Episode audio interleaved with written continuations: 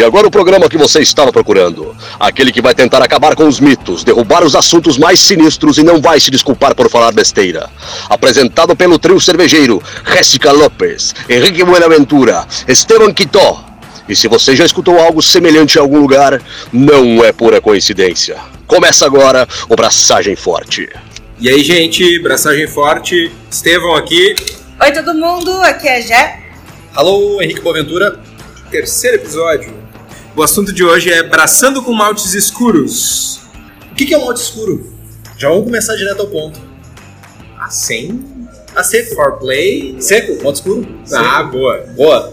Falando em malte escuro, abre aí a garrafa. Vamos começar tomando uma Small Stout da Basecamp. A Jéssica trouxe pra nós aí, é uma... Tu não tem a manha de abrir, né? Eu não tenho. O Henrique veio igual abridor fajuto aqui, meu. Vou abrir essa porra na mesa, meu. Nem tu, pelo visto, né? Ué. Oh. É uma, é uma garrafa de lata, uma garrafa de alumínio simpática. De lata. Cheers. Cheers. Prost. Escolhe. Meu aroma Do sor, fantástico. do velho. sor, do sor. Fantástico. O pessoal tava Top. falando que tinha provado outras servas deles, que não eram tudo isso. A gente até olhou a nota dela no Hate Beer. Não, eu, eu, eu confesso, eu falei, a Saison que eu tomei deles não era ruim, mas drinkability bem baixa, eu não venci mais de meio copo da cerveja. Né, de café, Aromão, chocolate. fantástico. Muito chocolate. Chocolate, Coffee. caramelo escuro, frutas secas. Bem Uma legal, né? mexinha assim de leve. Massa, Turva. turvona, Cancão. negra. A espuma baixa, mas bem persistente. Bege, bonita, gosto. Bege. Curtos com uma bege. Curto. Bem legal a serva. Bem legal. Sequinha. Para os 47 graus que tá fazendo aqui, não é a melhor opção, assim, mas tá bem massa a serva. Hum, Bem legal. Bem bom. uou. Hum, Café. Sequinha. Notas de maltes escuros muito bem inseridas. Combinando com o episódio. claro, foi de propósito. Exatamente de propósito. De nada, gente. Então vamos lá. O que é um malte escuro? Henrique, explica pra nós. Qualquer malte com grau de torrefação muito alto. Nós estamos falando de grau de torrefação acima de 150 love bonds. O que é love bond? É uma unidade de medida de cor, equivalente ao EBC. Equivalente não, na verdade, ah, assim como o EBC, tudo isso, é uma unidade de medida de cor que é geralmente usada referente a maltes. Para fins de cálculo lá na panelinha, quando a gente vai fazer, comprar um malte, a cor do malte vem ou em EBC ou em SRM, mais difícil. Um Love Bond é aproximadamente um SRM, que é aproximadamente dois Dois. EBC. EBCs. Tem uma continha na internet, não é exato, mas é, é muito próximo disso. Não pra... sei- e não sei porquê, geralmente Love Bond é usado com maltes caramelo. Para identificar maltes caramelos crystals. Enfim, coisas do, do pessoal das maltarias. Mas vamos lá. Como é que é feito então o escuro? Como é que é? A gente ainda não falou de outros maltes, mas decidimos começar pelos maltes escuros. Mas como é que é feito o malte escuro? O malte escuro, na verdade, ele é um malte mais. É um tipo de malte mais antigo. né? Lá nos primórdios da cerveja, ah, as maltarias, não existiam maltarias, enfim, ah, os cervejeiros primordiais, eles não tinham técnicas refinadas para produzir o malte sem torrar ele, ou sem conseguir que ele chegasse numa cor mais clara e tal. Ah, o malte é o grão de cevada, trigo, centeio, whatever, que passou pelo processo de germinação e que depois foi seco. Antigamente essa secagem era feita com fogo de lenha. E esse fogo de lenha acabava por adicionar cor. Essa, essa falta de controle de temperatura fazia com que o malte torrasse, muitas vezes, ou escurecesse, em outros casos. Então, até um certo ponto, até ali 1600 e alguma coisa, os maltes eram todos mais escuros, não tinha cervejas claras. Escuros e defumados. Escuros e defumados. Lá por 1600, o pessoal desenvolveu algumas técnicas para produzir maltes com cores mais claras, substituíram a madeira por coque E aí eles conseguiram cores mais claras. E logo adiante o pessoal desenvolveu uma técnica que permitia que se produzisse maltes uh, muito escuros, quase torrados, mas sem que eles virassem carvão. E algumas dessas técnicas envolvidas são a seleção de grãos. Tu vai selecionar um grão maior, um grão mais gordo, mais uniforme. Se o grão for muito pequeno, ele vai passar para uma temperatura mais alta, ele vai carbonizar mais facilmente. Adicionar características indesejadas na cerveja. Exatamente. Tu vai fazer a secagem do grão na temperatura mais alta, ele vai perder umidade mais rapidamente, vai ter um processo químico, bioquímico, em que ele vai ganhar cor e lá no final do processo de secagem, tu vai molhar esse malte.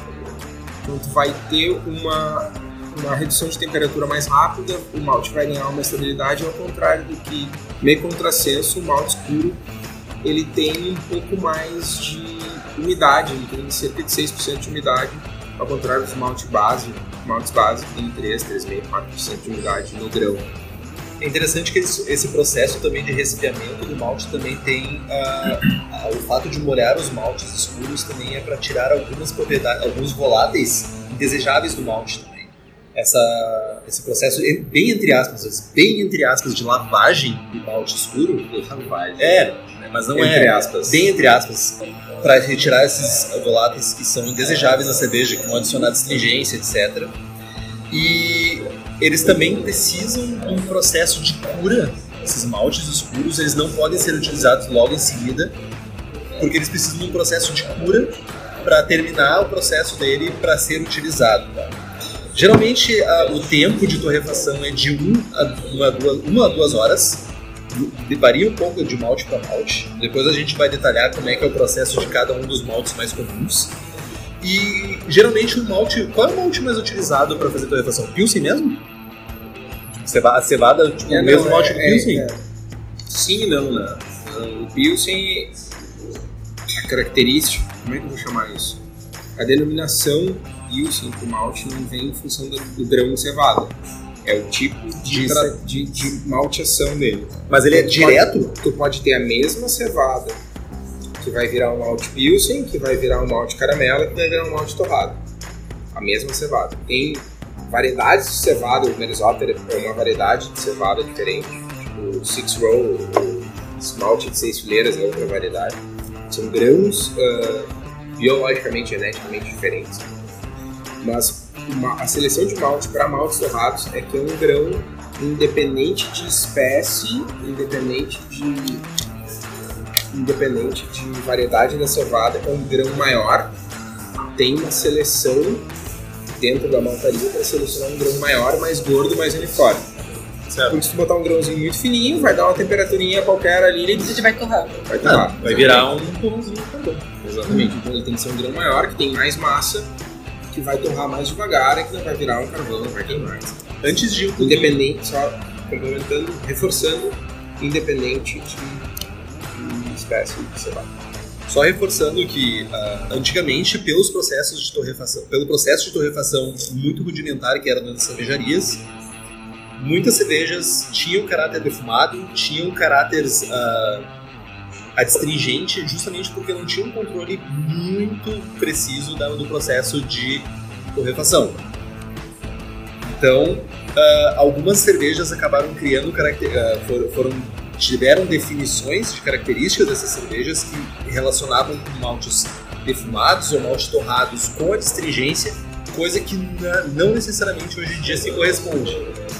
Bom, agora que a gente já falou como é que é feito, temperatura, o malte utilizado, com tempo, vamos falar dos, mal- dos tipos mais comuns de malte escuro. Black Malt, de 475 a 600 Love Boy. Geralmente o black malt ele vai adicionar sabor profundo de chocolate, agridoce, onde tu vai ah, sentir cara- características de dulçor e amargor no- na cerveja, com notas de espresso e ou café. Geralmente ele é torrado por duas horas, entre 216 e 232 graus. Próximo, chocolate malte, de 200 a 400 Love Boy. Apesar do que, do que o nome possa insinuar, o malte chocolate ele traz uma nota. ah, sim, ele traz uma nota de chocolate e tal, mas por vezes ele traz uma nota um pouco mais agressiva que o malte black, que é um malte mais torrado. Isso até é, um- é um- alguma coisa. É curioso. Tem uma faixa, se a gente for procurar no portfólio de maltes da, da maltaria, a gente vai ver maltes caramelo escuro, malte, alguns tipos de malte que vão até um- uma coloração X específica lá, eu não sei dizer de cabeça. E a partir disso a gente vai ter um hiato aí, tem um intervalo que não tem maltes naquela cor. E lá na frente a gente vai ter o malte chocolate. Tem uma maltaria, chega no Brasil, se eu não me engano é a Bris, que tem um malte chocolate claro, que é o único nessa zona, o pessoal chama de harsh zone. É um- uma temperatura específica ali de. de é, é um- Uma temperatura verdade, específica. É uma matriz, é uma matriz, né? Temperatura e tempo em que gera uma zona nessa matriz que vai gerar um harsh, uma agressividade no perfil de torrado do malte. Então a gente normalmente não tem maltes nessa faixa, né? E o malte chocolate, é, apesar de ser mais claro que o malte black, ele está mais próximo dessa zona. Então ele tem um perfil um pouco mais marcado, um pouco mais agressivo por vezes. Apesar de ser mais claro que o malte black. E o perfil de sabor também é, tipo, apesar de tudo isso, é diferente. Cevada torrada, 300 love point. café, amargor e muita secura. Basicamente, a cevada torrada, quando a gente fala de umas cervejas, como por exemplo como a Dry Stout, uma, cerve uma cerveja que leva uma quantidade maior de cevada torrada para que ela contribui muito com essa secura. A cerveja fica com um caráter mais seco, mais café, esse amargor mais intenso derivado da cevada torrada. E outros que eu não vou ousar pronunciar o nome.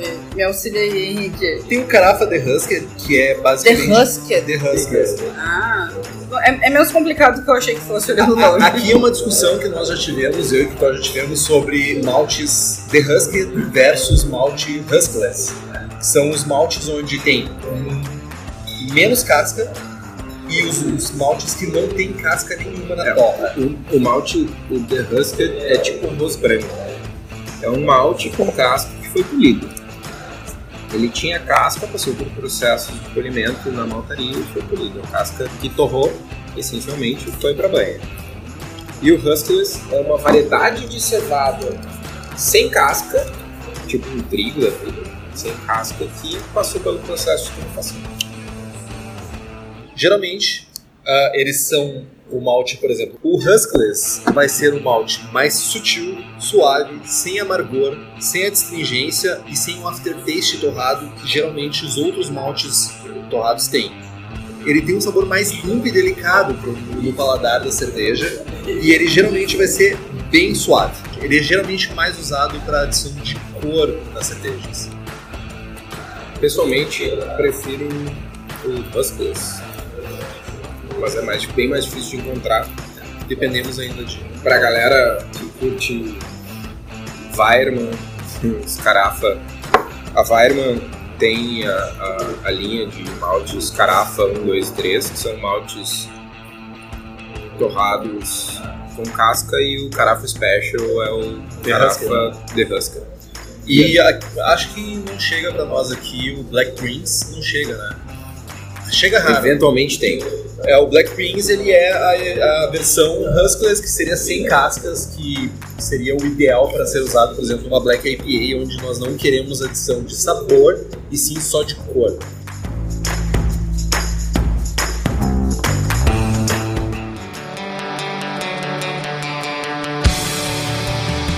Novamente, estamos aqui na Paints Beer, provando delícias de petiscos e provando as 16 Vou e pedir uma futuramente 18 cerve- torneiras da casa. Pô, os hambúrgueres são 19. do caralho. Mas esse petisquinho de frango aqui, gente, as iscas de frango tão massa. Vamos lá. Tipos de uso de malte torrado, malte escuros. Beleza. A gente estava falando de tipos de malte escuro, black malt, chocolate, etc. Não importa muito, até, até importa um pouco no perfil de sabor, mas se a gente usar esse malte de uma maneira errada, ou em excesso, a gente pode acabar deixando a cerveja no mínimo desequilibrada. Então tem algumas técnicas ou maneiras, métodos para usar esse malte que podem nos dar um perfil de malte torrado diferente, enfim, mais de acordo com aquilo que a gente está buscando.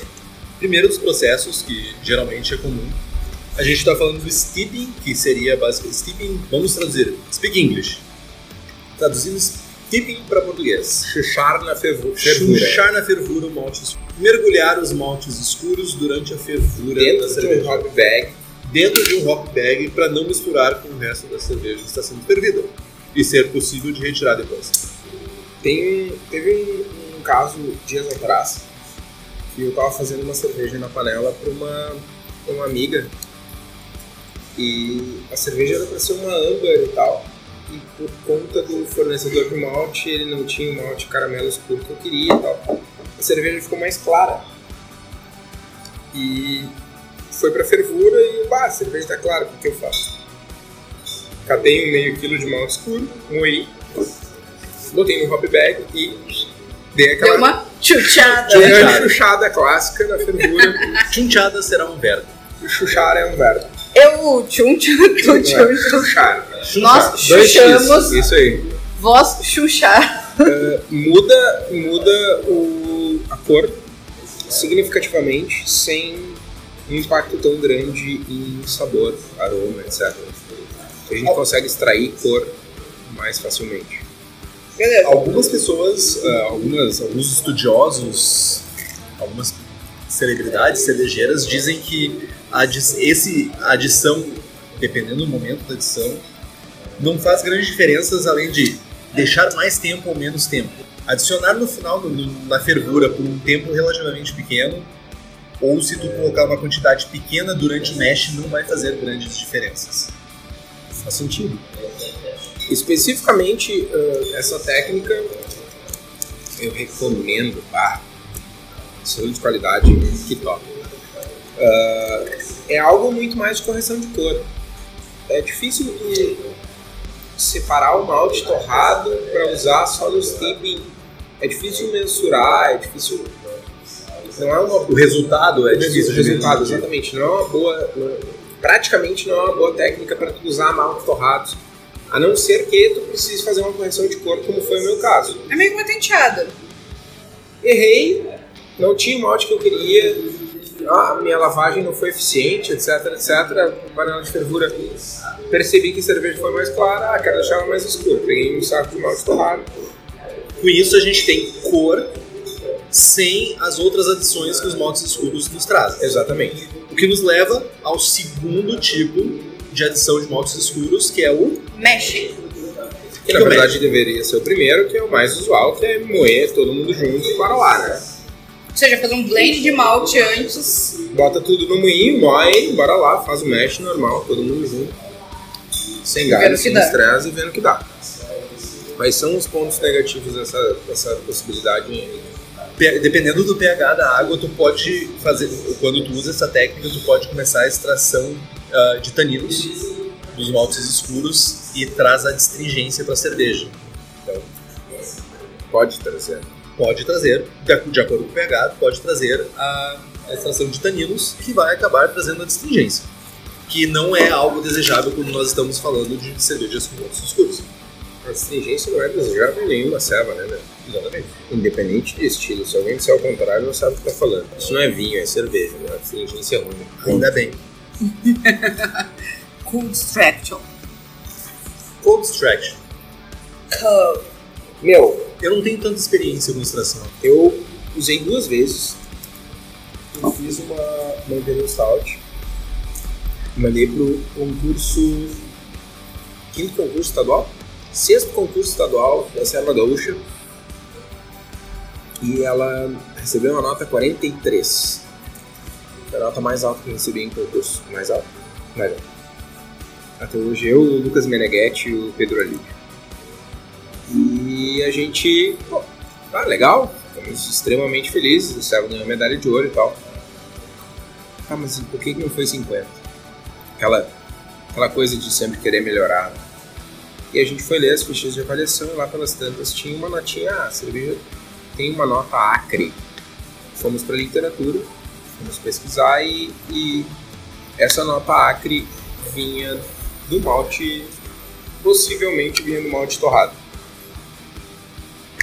Pesquisamos bastante e fomos para a extração a frio, cold extraction.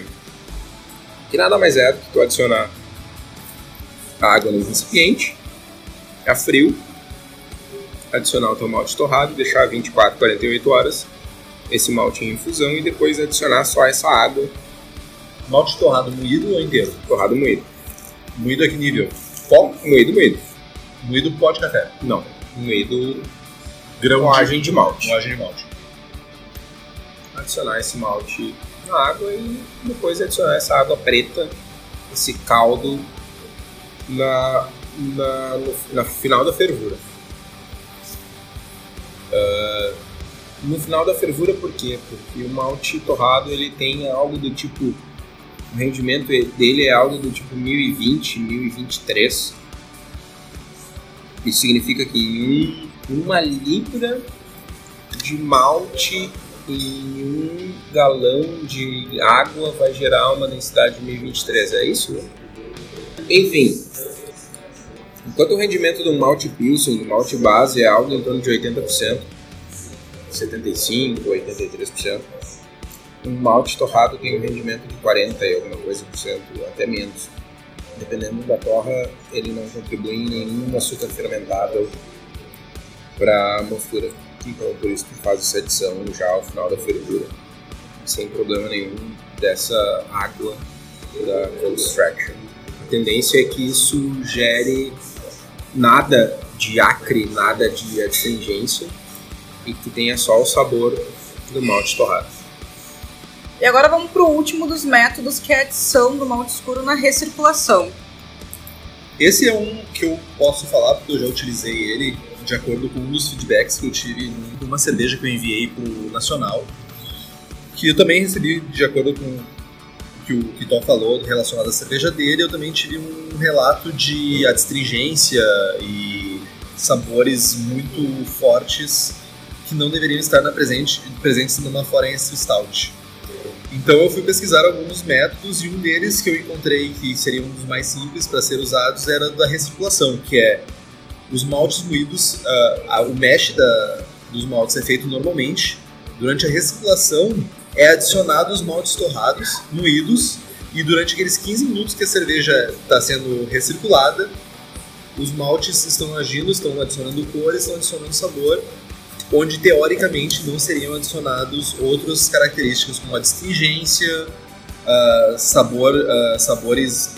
É acres o nome? Eu nunca me lembro o nome. É acre? Eu, eu ia dizer ocre, mas é acre. Acre. Ocre é cor. Ocre é o quê? Ocre é uma cor, é tipo um amarelo queimado. É Acre mesmo, é? é tipo, além de ser um estado fictício, Puta que pariu. Eu já ia, eu já ia fazer a pergunta, ok, mas o que é um sabor acre? Ele acabou de falar que é fictício. é um sabor que não existe. Não existe nem o estado. Meu, Mas- o segundo programa que eu faço piada com o estado, né? Parabéns. Foi Goiás. Vai odiar os estados. É. Os estados vão te odiar. Mas basicamente essa adição durante a recirculação também diminui essa distringência e vai diminuir também, gerar sabores muito excessivos de torra e vai contribuir para a cerveja ficar mais suave. Isso é uma, um do- mais um dos métodos de extração de, de maltes escuros. E aí, eu acho que tu já chamou pro nosso próximo tópico, que é falar dos benefícios de cada tipo de extração. Uh, começando pelo último, pelo último item, adição de maltes na recirculação é o meu método preferido. Evita até certo ponto uh, incorporar astringência para cerveja, sabores acres e traz uma praticidade na hora da, na hora da abraçagem. Uh, cold extraction, que é a extração a frio disparado, é o método que traz menos astringência, que traz menos traz menos características de, de um perfil ruim de malte torrado, mas é muito trabalho, são dias de preparação, enfim, não é algo muito eficiente, é difícil de calcular. Ah, calcular a cor, calcular o perfil torrado, acaba não sendo algo muito bom. Uh, é, um, é um uso mais para correção, vamos deixar bem claro. É, é mais usado para correção? Na verdade, não, cara. É algo. É, é meio. É um extremismo, assim. Ah, não quero nada de astringência, eu vou fazer uma Black IPA e eu não quero nada de astringência, eu quero pouco sabor de malte, sabor de malte torrado. Eu quero mais cor, então eu vou usar um, um Cold Extraction. Só que, cara, tu vai... consegue mesmo resultados com maltes diferentes. Tu consegue um resultado muito similar com muito menos trabalho. Tu vai moer um malte dois dias antes, tu vai botar na água, e aí quanta água vai sair, sabe? Qual é o volume que tu vai extrair? Qual é a cor dessa água que vai sabe? Qual é o cálculo de cor que tu vai fazer para cerveja? Tem toda uma série de incertezas que não estão bem mapeadas e, no fim das contas, acaba não. É, dificulta, aumenta a chance de erro, sabe? Adição de maltes torrados junto com os maltes base, acho que é a pior das opções, porque tu acaba tendo a possibilidade de, de incorrer em astringência, sabores ruins e tal sendo que a adição na recirculação é muito mais simples, é só tomar um malte separado e deu. Né? Tem um perfil de sabor melhor. Apesar de não extrai tanta, tantas características. Isso é importante. Eu sempre calculo a quantidade de malte algo do tipo 15%, de 15 a 20% a mais de maltes torrados para adicionar na lavagem do que o que eu faria na, na mostura, assim, no início da mostura. Então, os 15% a mais eu, eu compenso por essa extração em menos tempo. E fazer o steeping lá na fervura é só correção de cor, não usaria pra, de maneira alguma para sabor nem nada do gênero.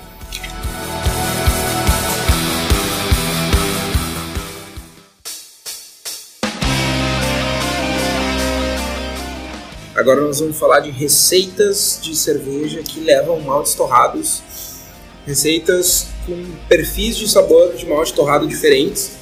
A gente vai dar uma receita de uma Black IPA, que é um perfil. Black IPA! É uma cerveja que pode ter uma notinha de torrado e tal, mas a principal adição do malte torrado é a cor. Essa nota de sabor e de aroma deve ser bem contida. A gente vai falar de uma Schwarzbier, que é uma cerveja é uma cerveja lager que tem como principal característica o malte torrado sem ser astringente, sem ser agressivo, é uma cerveja leve, de alta drinkability. E vamos falar de uma Imperial Stout, que é uma cerveja que tem uma nota de malte torrado bem marcante, chocolate lá em cima, café lá em cima, torrado lá em cima, mas ela ainda assim não pode ter o astringente, não pode ter o acre, não pode ter todos aqueles defeitos que a gente falou antes. Para minha receita de Imperial Stout, para fazer a Nessie, são, é uma receita de 20 litros. A OG dela é 1092, o FG, a FG dela é 1026, IBU de 83. A cor dela vai para incríveis 154 EBCs. O ABV dela é de 8.8. Então eu tenho na minha lista de maltes uh, 70% de Mary's Otter. Uh, da, eu usei o da Thomas Fawcett, 8% de cara gold, 7% de malte de cevada torrada, 6% de chocolate, 4% de Crystal Dark da Muntons, 3% de aveia em flocos e 2% de açúcar mascavo. Adição essa, vou dar os créditos ao Kitó pela ideia. Uh, eu usei 55 gramas de Magnum a 60 minutos, 50 gramas de Fuggles aos 5 minutos e 50 gramas de Fuggles normalmente quando eu desliguei o fogo aos 0 minutos. Eu fermentei, o mesh dela foi feito a 68 graus e fermentei a 19 graus para ter esse resultado de uma FG de 1026 usando S04 da Fermentes. Essa é minha receita de Imperial Stout. Agora a receita de Schwarzbier. Eu não vou editar. OG 1050, 30 BUs, 30 CRM, 4,8% ABV, FG de 1013, uh, Grain Bill 46% de malte Munique, 40% de malte Pilsen, caramelo 40, 4%, chocolate 4%, carafa Special 3, 3%, cevada torrada 3%, arredondei uma pá de malte, deve estar faltando alguma coisa aí. Depois a gente confere. Uh, 25 IBUs de Hallertau Magnum a 60 minutos de fervura. 5 IBUs de Hallertau Hersbrucker a 20 minutos de fervura. E a mesma quantidade de Hallertau Hersbrucker a zero. Fermento é o German Lager da White Labs WLP 830.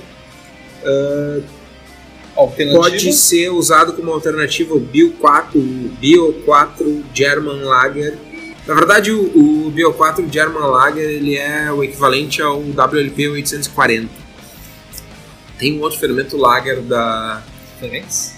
Bio 4. Eles têm, ele tem o Pilsner Urquell. Não.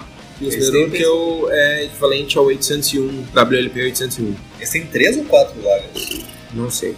Acho que isso tem três lagers. E eu não lembro qual é o terceiro. Ah, muito importante. Temperatura de mostura 67 graus. Infusão simples. E Qual a 60, temperatura de fundo? 60 minutos de fervura. E era isso. E aqui é quanto? Agora a Jéssica vai falar da receita dela de uma Black IPA. Vamos então para uma Black IPA. Não, não vou me vender, Black IPA. Vocês se venderam durante o episódio inteiro. Vocês Ah, só que usaram chato. IPAs. Características gerais: AG 1072, 70 de BU, 54 de SRM, 7 ABV, 1018 de FG. Lista de maltes: Merisotra 72%, Cara Blonde 10%, Cara Dark 2,5%. Na lavagem, Black e cevada torrada a 6% cada e adição de açúcar a 6,5%. Fermento utilizado, o S05, temperatura de mostura 66 graus. Agora para a listagem de lúpulos. Orior, nossa, lúpulo eu acho mais difícil de ser pronunciado no estado ébrio, tem, tem uns neozelandeses que são ébrio piores. que eu estou. 20 BUs a 60 minutos, amarilo e amarilo e 5. 15 BU a 30 minutos, depois repetindo. 25 BU a 15, 7.5 BU a 5, E dry hopping de 3,5 gramas por litro. De amarelo 5. E essa serva fica fodástica.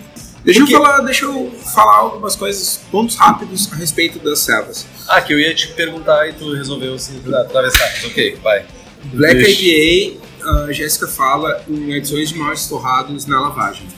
Perfeito, é isso aí. A gente quer mais cor, menos sabor. A gente vai adicionar na lavagem uma quantidade contida aí, são 12% de malte torrado. Contida. Contida, né? Bem contida.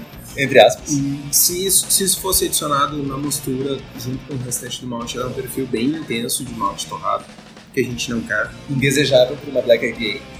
E uma, uma coisa importante, na Black IPA, a FG dela é 1018. Vocês estão criticando minha Black IPA? Não, a gente está divagando sobre ela. 1018 é uma densidade final alta. Ela vai ficar um Q doce, o que ajuda a mascarar qualquer nota torrada que fique para trás.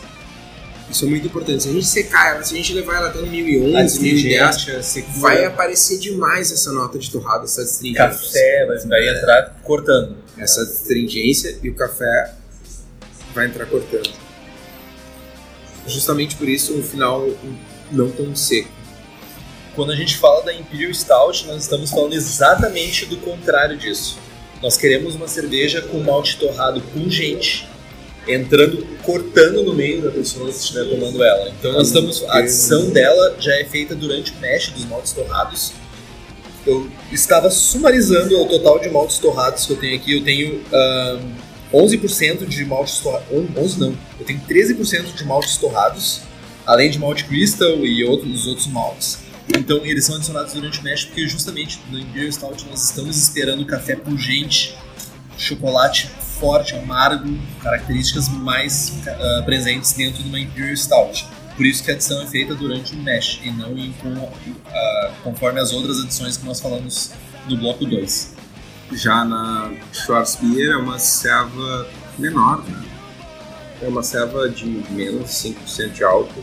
Então, apesar de, de ter aí uns 5, 6% de malte torrado, isso é uma quantidade de malte bem sutil, não traz um, uma contribuição tão intensa no sabor. É uma serva que traz uma nota de café passado e tal. É algo bem. É uma serva pequena, uma serva fácil de fazer. Tem um, o desafio dela realmente não está no malte torrado, está principalmente na fermentação, por ser uma lager, por ser uma, selva, uma lager 90% da cerveja desafia a fermentação. Sim. Mas é mais do que isso, né? A importância proporcional do grain bill. Um erro pequeno de fermentação numa cerveja menor é muito mais facilmente perceptível do que numa cerveja de OG alta, porque uma cerveja de OG alta tu normalmente vai ter perfis de malte mais intensos e ou Que vão mascarar qualquer perfis de lúpulo mais intensos. esses per- esse perfil mais alto, uma, com características mais presentes das cervejas, as Big Beers, que o Tó falou, vão mascarar muitos, muitas características indesejadas da cerveja. Então isso a- aparece muito mais numa Schwarzbier, que é uma cerveja que tem menos características sensoriais do que uma Imperial Stout, por exemplo. Então tá, pessoal, por hoje é só. Ah, lembrando que os nossos episódios são quinzenais, todas as sextas-feiras. E não esqueçam de conferir a nossa página no Facebook. E Lá- assinar o nosso feed do SoundCloud. Ficou com dúvidas? Sugestões de assuntos, sugestões de pauta, contato arroba abraçagemforte.com.br. Ou uma mensagem no Facebook também, resolve. Assim como se você for homebrew e quiser mandar sua cerveja pra gente, a gente degusta aqui ao vivo, hum, durante o programa, e dá o feedback, sinta-se à vontade, manda um contato aí, tá em casa. Serva boa, né, gurizada? Vamos combinar. Então é isso. Até a próxima, então. E braçagem forte. Uou! Abraçagem forte.